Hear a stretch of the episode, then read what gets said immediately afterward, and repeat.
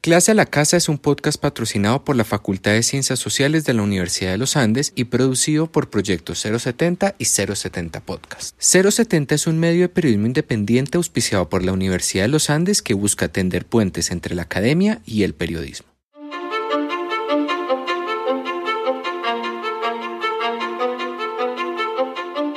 Bienvenidos a la segunda temporada de Clase a la Casa. Regresamos. La Universidad de los Andes sigue. El COVID-19 nos ha permitido encontrar nuevas formas de escucharnos y de encontrarnos. Hoy queremos mostrar que somos una comunidad académica que trasciende el campus, que podemos ser compañía y guía en estos momentos de cambio. Este espacio es una continuación virtual de la iniciativa Clase a la Calle, que cumple ya cuatro años en su esfuerzo por sacar a la academia de los salones de clase. En este podcast, profesores, académicas y expertos desde diferentes perspectivas nos acompañarán para debatir sobre los retos que nos impone hoy el COVID 19 y para invitarnos a explorar futuros posibles. Esto es Clase a la Casa, historias para lo que viene. Bienvenidos y bienvenidas al tercer episodio de nuestra segunda temporada de Clase a la Casa, Historias para lo que viene. Les habla Ana María Otero Cleves, profesora de Historia de la Universidad de los Andes. Esta nueva temporada está dedicada a pensar futuros posibles. Hoy hablaremos sobre la relación entre Estado, vigilancia y movilización social desde una perspectiva global, tema que aunque parece coyuntural es sin lugar a dudas importante para imaginarnos las transformaciones de nuestras sociedades en los próximos años. Para ello, nos acompañan en clase a la casa tres expertos y académicos con experiencia en movilización social desde Chile, Colombia y los Estados Unidos. Se trata de Domingo Lovera Parmo, Ingrid Bolívar y Daniela Schuller.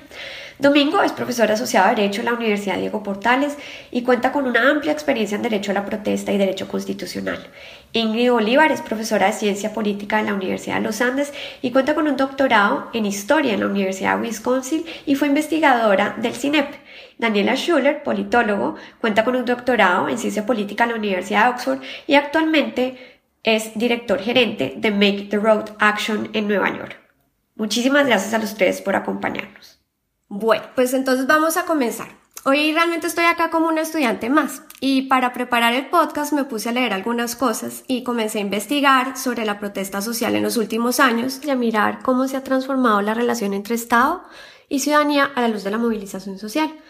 Comencé por mirar los artículos de prensa y me encontré, por ejemplo, con un artículo del New Yorker que declaraba que, y acá abro comillas, cuando los historiadores estudien el 2019, verán el tsunami de protestas que se extendió por seis continentes y envolvió tanto las democracias liberales como las autocracias despiadadas. En el artículo me di cuenta que tal vez el 2019 va a ser visto como mi generación vio las protestas de 1968, eh, que tenemos como con esta referencia esta oleada de manifestaciones de donde se desprendieron muchos de los derechos que tenemos hoy y que tal vez damos por sentados.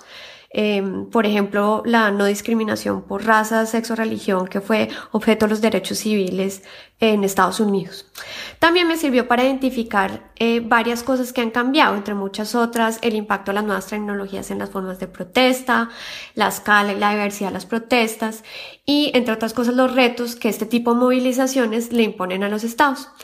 Y finalmente, en mi revisión, también percibí cómo sociólogos e historiadoras advertían que las manifestaciones del 2019 y del 2020 en Algeria, Hong Kong, Perú, Estados Unidos, Chile y Colombia, entre muchos otros lugares, no eran simplemente eventos puntuales, sino que revelaban un descontento más amplio, o tal vez para decirlo en otra forma, más estructural, y representaban la exigencia de muchos ciudadanos por un nuevo contrato social.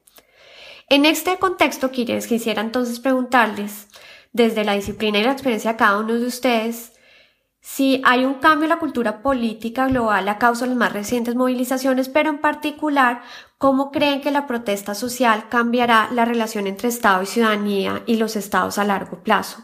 o en el futuro. Eh, entonces, no sé, quería comenzar tal vez dándole la palabra a Domingo genial, eh, muchas gracias eh, Ana María y un gusto estar en este eh, distinguido panel. y, luego de escuchar sus biografías me siento, nosotros tenemos, nosotras tenemos una, una expresión en, en, chileno que es como, como chancho, como cerdo en corral ajeno, porque mi expertise viene justamente desde el derecho. Entonces voy a desde ahí tratar de responder brevemente a esta interesante pregunta.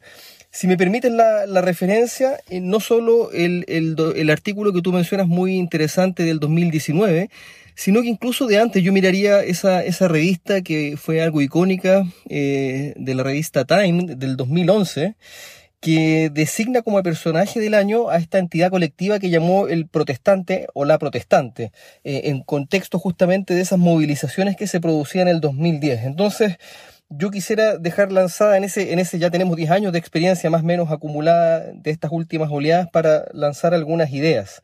Em, la primera, y, y, la engancho con la pregunta que tú haces, Ana María, que me parece súper interesante. Estamos pensando en eh, movimientos de protesta social, en fenómenos de protesta social que consideran al Estado ¿no? como un interlocutor de esas protestas. Sabemos que esa es, una, eh, eh, es un diálogo que muchas veces es, tenso, ¿no? que es ingrato, pero que en cualquier caso consideran al Estado en la ecuación de, de, de entes ¿no? que participan de este, de este diálogo, de esta deliberación de estos desafíos ¿no? que generalmente presenta la protesta. Y esto lo digo porque también hay eh, otros fenómenos de protestas. Nosotros mismos, nosotras mismas en Chile, estamos en un contexto de protestas más bien de corte constituyente, que claro, siguen considerando al Estado allí, pero buscan su refundación, su reestructuración. Entonces, yo diría que el primer grupo de protestas que a mí me interesa ah, poner sobre la mesa es este que considera al Estado en la ecuación para plantearle demandas. Después lo segundo sobre cómo ese eh, fenómeno de protesta está reestructurando o reconfigurando, pero esto siempre ha sido así a lo largo de la historia, me parece a mí, la relación entre ciudadanía y Estado. Yo ahí descanso en la en, en, en Nadia Urbinati, ¿no? Y me parece muy interesante cómo ella muestra que estos son fenómenos de protesta que en buenas cuentas buscan saltarse, ¿no? pasar sobre los grupos intermedios, principal, pero no exclusivamente los partidos políticos, ¿no? de modo tal que eh, llegan a través de la protesta directamente a, eh, a, las avenidas institucionales o al Estado. Entonces ella dice que aquí se produce un fenómeno no de democracia directa, sino que de relanzamiento, dice ella, de la democracia representativa, una forma de democracia representativa en directo, o sea, sin la intermediación de estos grupos intermedios, entre ellos los partidos eh, políticos. ¿no? Y por último, en ese mismo contexto, a pesar de esta de esta, de esta, digamos, regularidad de movimientos o de protesta que son más menos tradicionales, o sea, insisto, que consideran al Estado, pero recurren a la protesta para eh, bypasear a los eh, grupos intermedios. Em, me gustaría también considerar ese fenómeno de protesta que se verificó durante el 2010-2011 eh, del Occupy en, en, Norteamérica o de los indignados, las indignadas en España y en Grecia, que tomaron un, perfil distinto y que rehusaron cualquier eh, diálogo con el Estado. Ahí hay muchas evaluaciones sobre eso, pero a mí me parece que es interesante notar cómo esos grupos de protesta que rehusaron ¿no? trabar este diálogo con el Estado em, terminaron siendo políticamente eh, poco significativos, ¿no? Quizás, ¿no? Y esto lo abro a la discusión, transformaron algo la cultura política de esas comunidades, pero en términos de eh, lo que esos procedimientos o procesos o momentos de protesta eh, lograron, digamos, poner sobre la mesa política fue más bien escaso. Yo me quedaría con esas ideas iniciales. Muchísimas gracias, Domingo. Ahí surgen como varias preguntas de lo que yo leí eh, del tema de la representación política, ¿no? Eh, lo que dices tú, el lugar del Estado, protesta y representación política. Si esto es una forma como de buscar otras alternativas y, y, cuál es el lugar que ocupa el Estado, digamos, en esa relación. Me gustaría entonces darle la palabra a Ingrid para ver cómo ve ella, digamos, el papel que juega la protesta y cómo va a transformar la relación entre ciudadanía y Estados. Bueno, buenas tardes y muchas gracias Ana María y a los demás compañeros del panel por esta interesante conversación. Pues mira, mira Ana, que yo lo primero que, a lo primero que nos invitaría es a reconsiderar, a volver a imaginar esas relaciones entre Estado y ciudadanía, porque yo siento que a veces como la, invocación al Estado así tan, tan a secas, nos, nos juega una mala pasada porque nos hace como editar unas imágenes del Estado como demasiado homogéneo o demasiado unitario.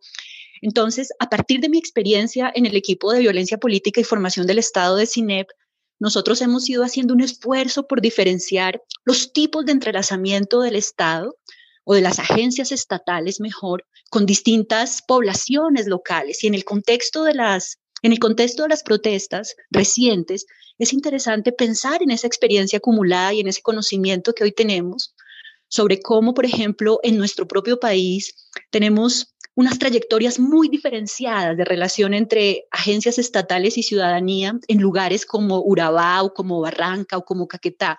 Pero lo interesante es que esos diferentes entrelazamientos tienen que ver con cuestiones muy distintas, tienen que ver con, con cuestiones de economía política. Entonces, el tipo de economías que predominan en las regiones van a, van a incidir en la configuración de la protesta, porque, por ejemplo, para nosotros como sociedad en Colombia es muy importante recordar que hay regiones del país, como Córdoba, por ejemplo, en donde el Estado es el principal empleador y que el Estado sea el principal empleador crea para la gente, para las organizaciones que se quieren movilizar, para los ciudadanos que tienen reclamos a propósito de los servicios públicos, por ejemplo, unas restricciones muy importantes. Algo parecido pasa también en nuestra sociedad con el hecho de que los alcaldes, los alcaldes municipales han sido históricamente, después de la constitución del 91, promotores de protesta social. Y eso creo que empata muy bien con lo que señalaba Domingo. Y es que para poder pensar esas relaciones entre Estado y ciudadanía hoy, a propósito de las protestas, es importante no solo considerar las diferencias, como las diferentes caras de las agencias estatales, sino también pensar en las transformaciones de la representación. A veces olvidamos que los partidos políticos son una son una manera muy nueva de organizar a la gente, de organizar lo que algunos denominan las preferencias. Pero desde hace más de 40 años esos partidos políticos están enfrentando disputas con otras organizaciones de la sociedad civil de nivel nacional o internacional. ¿Y por qué voy a eso? Porque entonces que siento que puede ser muy importante para nosotros pensar en los entrelazamientos entre Estado y ciudadanía de cara a agendas globales, pero que tienen profundas repercusiones a nivel nacional. Por ejemplo, los temas de seguridad alimentaria, los temas de derechos humanos, los temas de una agenda ambiental que cada vez más es internacional, lo mismo la agenda del derecho a la ciudad. Esto entonces, ¿para qué? Para decir, hay un momento muy interesante de transformación del Estado, pero de cara a problemas muy concretos sobre los cuales los pobladores tienen experiencias organizativas muy largas y formas de, de reeditar y de aprender de esas experiencias. Eso diría.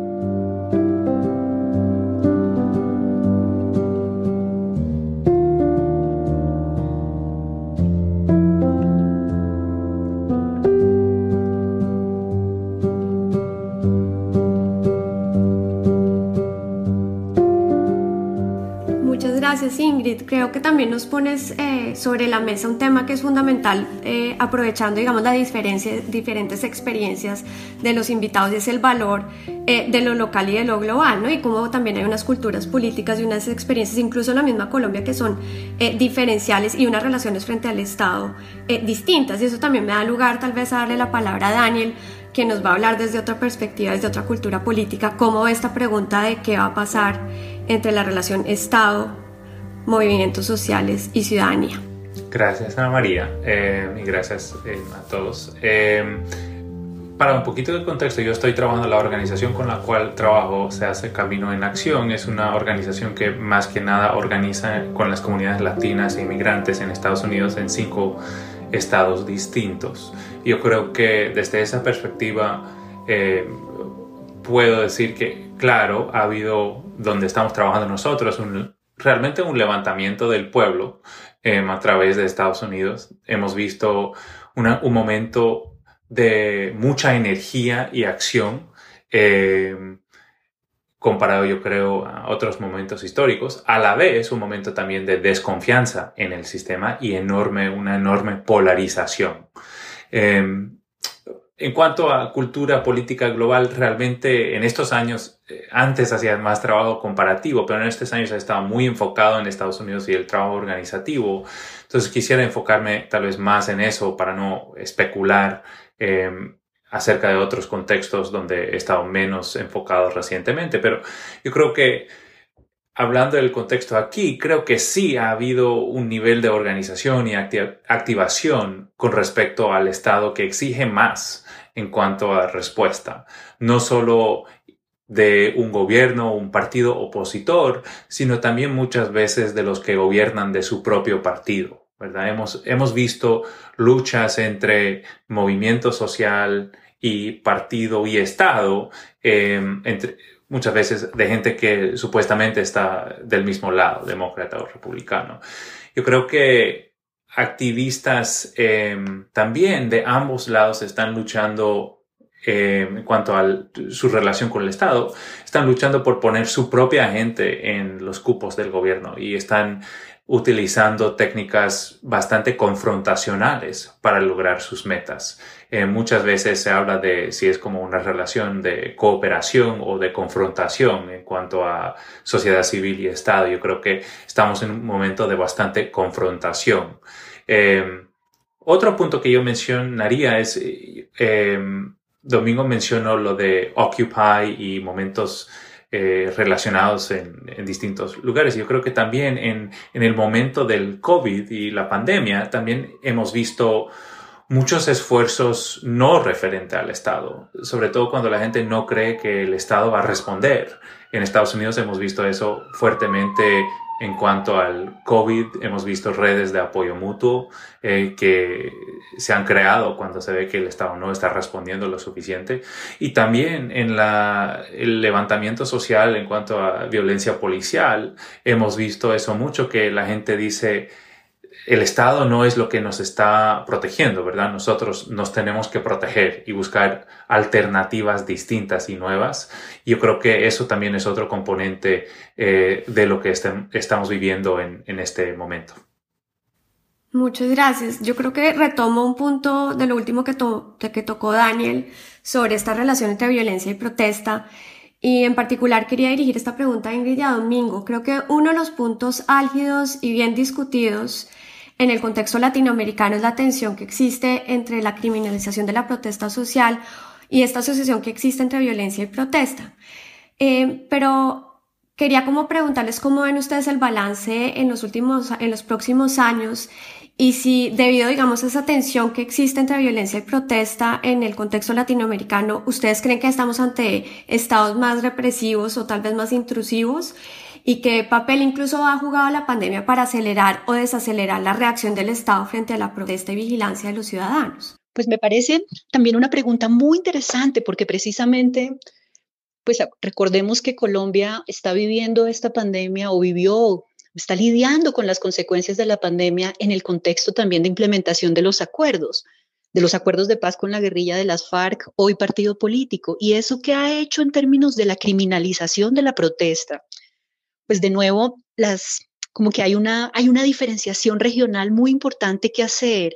Personas, organizaciones, por ejemplo, de ciudades con una larga trayectoria en la movilización social y en la protesta y en la criminalización de esa protesta como Barranca, en el Magdalena Medio, pueden ayudarnos a ver que la, que las relaciones entre protesta y violencia son muy ambiguas, porque por supuesto nos preocupa la manera como se victimiza a los líderes sociales y cómo se criminaliza las acciones de los movimientos y de la gente que sale a la calle a expresar sus reclamos. Yo siento que el caso de Colombia nos invita a pensar cómo en ese nuevo contexto de operación de las FARC como partido político, las redes que protegen a las a la gente que se moviliza, las redes que protegen a las organizaciones comunitarias y a las organizaciones de la sociedad civil, están enfrentando más que o mejor, no solo un, fortalecimiento de las instituciones coercitivas del Estado, pero al lado de eso están enfrentando más bien un afianzamiento de instituciones, no de instituciones, de redes de poder que tienen un conocimiento sobre el crimen, pues que es particular de la sociedad colombiana y que tiene unos referentes territoriales muy fuertes. Yo creo que lo que ha pasado en el Cauca, lo que ha pasado en Nariño, lo que ha pasado también en el Caribe colombiano, nos hace pensar, nos hace recordar el, paradigma bélico de la formación de los estados, nos hace recordar a Charles Steele y su formulación sobre cómo se van mezclando de maneras diferenciadas coerción y capital en los estados europeos, pero también en los estados, en las regiones de Colombia. Y esa combinación entre coerción y capital yo la la siento especialmente peligrosa para los movimientos sociales que tienen una agenda no solo en derechos humanos, sino en materia ambiental. Y ahí, Ana, lo que me preocupa es que el COVID, o sea, que realmente el COVID, siento que no, siento que al concentrar nuestra atención en los problemas de, de cuidado y de atención a la epidemia, distrae también la solidaridad y el seguimiento a las actividades de esas organizaciones de la sociedad civil en el nivel local. Eso me preocupa. No tengo mucho conocimiento sobre cómo las autoridades locales han utilizado o no la pandemia para cumplir con sus agendas, pero la, la sensación que tengo a nivel de la como al nivel del nivel nacional es eso, es que a nivel regional lo que está pasando es que esos empresarios esas redes de poder criminal están afianzándose en donde antes algo de lucha política había vía actores armados.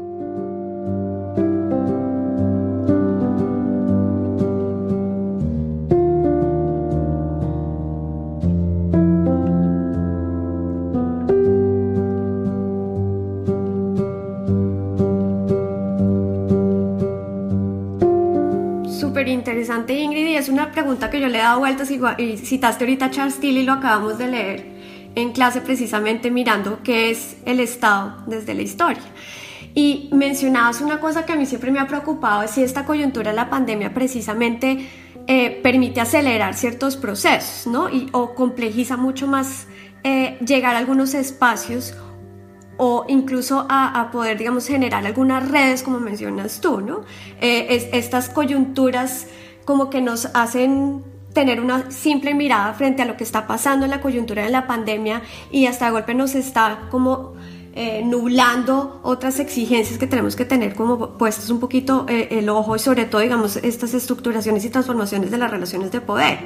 y en términos de derecho me parece peligroso en el sentido que es posible que estas coyunturas también sean un espacio para restringir derechos de una manera mucho más acelerada. Y uno lo puede ver no nada más en el caso colombiano, sino yo creo que también en otros espacios eh, donde ha habido protesta social. Y tal vez Domingo, que tiene un poquito más de cancha en derechos, eh, me gustaría que miráramos eso. Si tú crees un poco que la pandemia puede llegar a acelerar o desacelerar incluso estos espacios de protesta legítima en, en espacios democráticos.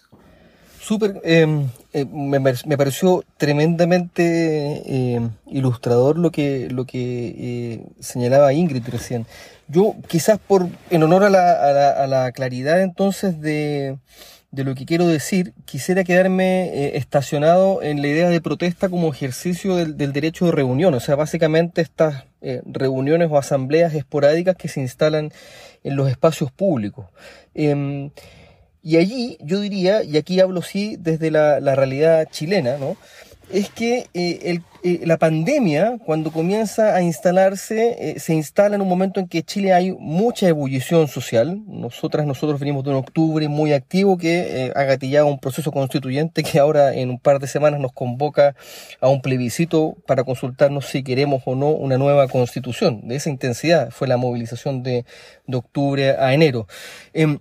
Y me parece a mí que cuando aparece la pandemia, aparece revestida de tal intensidad y con tanta desinformación, manejada o no, eh, que genera un temor en, en, la población y también un temor, yo diría, en las élites eh, jurídicas, que llevó a aceptar y hasta el día de hoy, ¿no? Eh, medidas súper intrusivas en el ejercicio de derechos.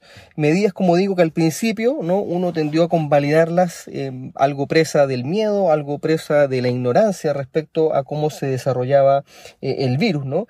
Y esto redundó, como digo, en medidas muy intrusivas respecto a la movilidad y que ciertamente afectaron a eh, el ejercicio del derecho a la protesta. Aún así, al igual de lo que eh, mencionaba Ingrid en, su primera intervención, hubo episodios de protestas que también se conocieron en el resto de la región. Y esto tiene que ver de nuevo con la tardía reacción del Estado que me parece a mí con una eh, incapacidad bastante severa, entendió que los que las consecuencias de la pandemia y de las medidas para combatir, ¿no? Para evitar que eh, siga eh, acrecentándose la curva, como hoy día ya es mundialmente conocido, pensó que esas medidas probablemente iban a tener un impacto simétrico en la población, cuestión que era evidentemente equivocada. Entonces, tuvimos episodios de protesta eh, llamadas las protestas del hambre, o sea, gente que salió a las calles a reclamar, esto es interesante, ¿no? A reclamar por la ausencia del Estado, pero justamente llamando al Estado a capítulo, llamando al Estado para que, para que apareciera. Es verdad que también hubo y siguen existiendo eh, instancias de eh, solidaridad ciudadana, de autocomposición, eh, de ayuda, ¿no? Pero también estos episodios de protesta seguían dirigidos a, reclamarle al Estado su ausencia. Después, en términos de la, la, pregunta inicial, criminalización y violencia. Em, desde el punto de vista teórico, a mí me llama la atención que el derecho de reunión sea de los pocos derechos, si es que no el único, y ustedes me corregirán, pero de los pocos derechos que eh, en las constituciones es recogido reclamando su ejercicio pacífico. Y esto me parece súper interesante porque si uno se hiciera la pregunta si acaso los derechos y las libertades fundamentales pueden ejercerse de forma violenta, la respuesta sería evidentemente que no no hay derechos que puedan ejercerse de forma violenta. Y la pregunta es por qué se enfatiza el carácter o la necesidad de que las reuniones públicas sean pacíficas. Y esto a mí me parece que tiene que ver con esta, con esta disconformidad que el liberalismo constitucional siente con la gente en las calles, ya de por sí. El liberalismo se funda con la idea de colocar a la multitud entre paréntesis. Entonces, cuando ve que la gente aparece de nuevo en, las calles, que aparece en los espacios públicos, para trabar además ese diálogo tenso con el Estado, se coloca, se coloca nervioso. ¿no?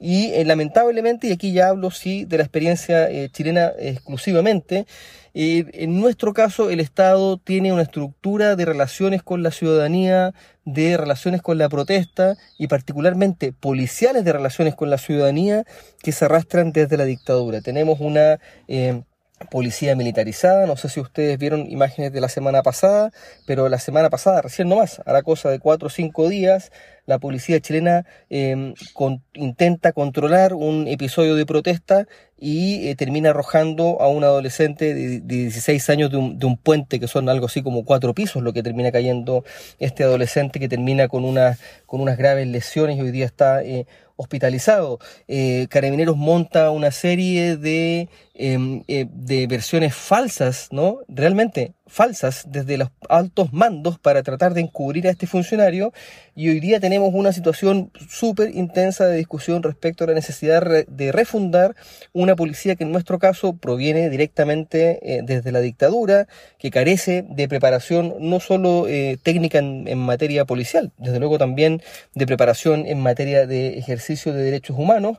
Y, y a mí me cuesta pensar que hoy día en Chile estemos en un escenario eh, peor del que podemos estar. Tenemos represión policial intensa, regímenes administrativos de restricciones para el ejercicio de la protesta súper eh, restrictivos, tipos penales aprobados post movilizaciones de octubre, eh, muy intensos en contra de las reuniones públicas, vigilancia extendidísima a través de diferentes cámaras montadas en drones, en globos aerostáticos, en postes de luz, etcétera, eh, vigilancia y control de las redes sociales, es decir, me, me cuesta pensar ¿no? cómo eh, podría ser peor el escenario para el ejercicio del derecho de reunión.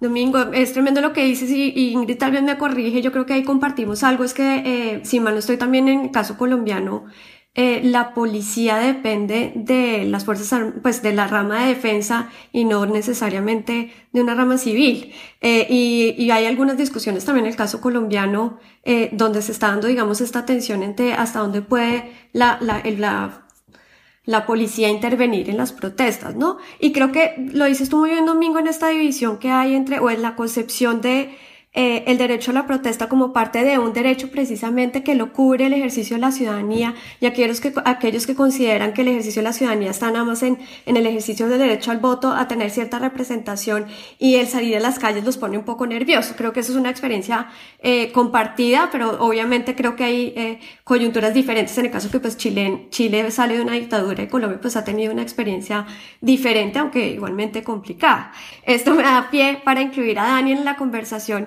y preguntarle un poco desde su experiencia cómo ves la protesta social en las calles y eh, Domingo mencionaba una cosa que me parece muy interesante y es si tú crees que la protesta social a futuro, sobre todo en el contexto americano, se va a dar nada más en las calles o va a haber otros escenarios de protesta social.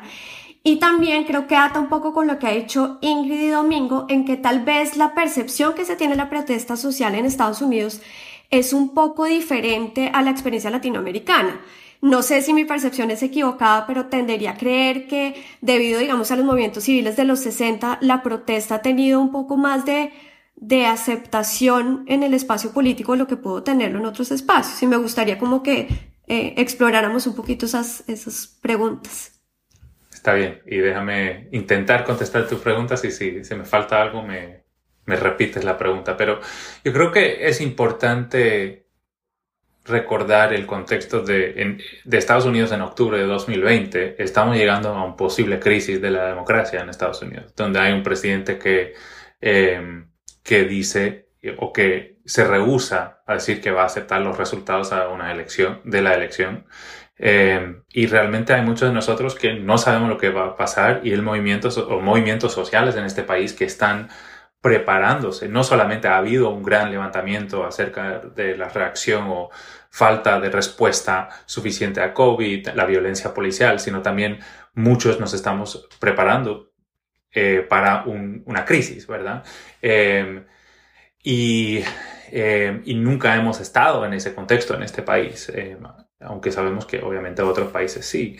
Yo creo que en cuanto a retos de, de protesta, obviamente ha habido represión y violencia, tanto del gobierno federal en enviar eh, agentes federales a tratar de vigilar y suprimir la protesta, eh, y también de parte de la policía. Y hemos visto agencias policiales que realmente están matando eh, y atacando a gente a diario en nuestras comunidades. Yo creo que en cuanto a si hay como otros espacios, no solamente en la calle, yo creo que en Estados Unidos se ha visto mucho que, que los, la sociedad civil eh, se ha electoralizado, ¿verdad? Eh, sobre todo después del 2016. Yo creo que muchos grupos aún que no estaban muy interesados en la política partista antes, eh, ¿verdad? Se han comprometido a sacar el voto y tratar de derrotar, sobre todo si uno habla de, de, izquierda, ¿verdad? De derrotar a Donald Trump y de sacarle de la Casa Blanca. Y yo creo que ahí también eh, vamos, estamos en una coyuntura interesante donde también hay esfuerzos de suprimir el voto, de tal vez no aceptar los resultados de una elección, que puede crear una crisis total de legitimidad del Estado. Eh, entonces, yo creo que eso es, parte. Y también, como dice eh, Domingo, hemos visto en la economía una consolidación de parte de ciertas grandes empresas, Amazon, Facebook, eh, y otros actores que también estamos en un contexto de más vigilancia y, y, eso también tiene relación a la posible represión, más de eso que nunca. Entonces es una, es una situación bastante precaria eh, lo que estamos eh, viviendo aquí. Bueno, pues no quedo con más preguntas eh, en la lista, pero pues, se nos acaba el tiempo y les quiero agradecer especialmente a los tres por acompañarnos.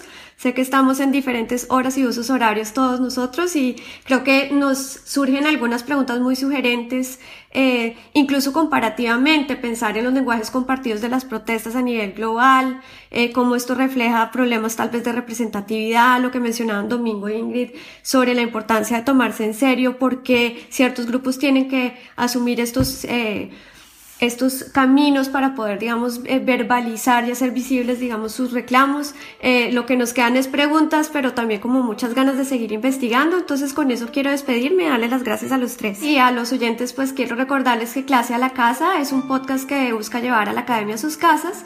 Y para no perderse ningún episodio, nos pueden encontrar en las principales plataformas de podcast, incluyendo Spotify, Apple y Google Podcast. Eh, espero que nos veamos en el próximo capítulo. Muchísimas gracias. Thank.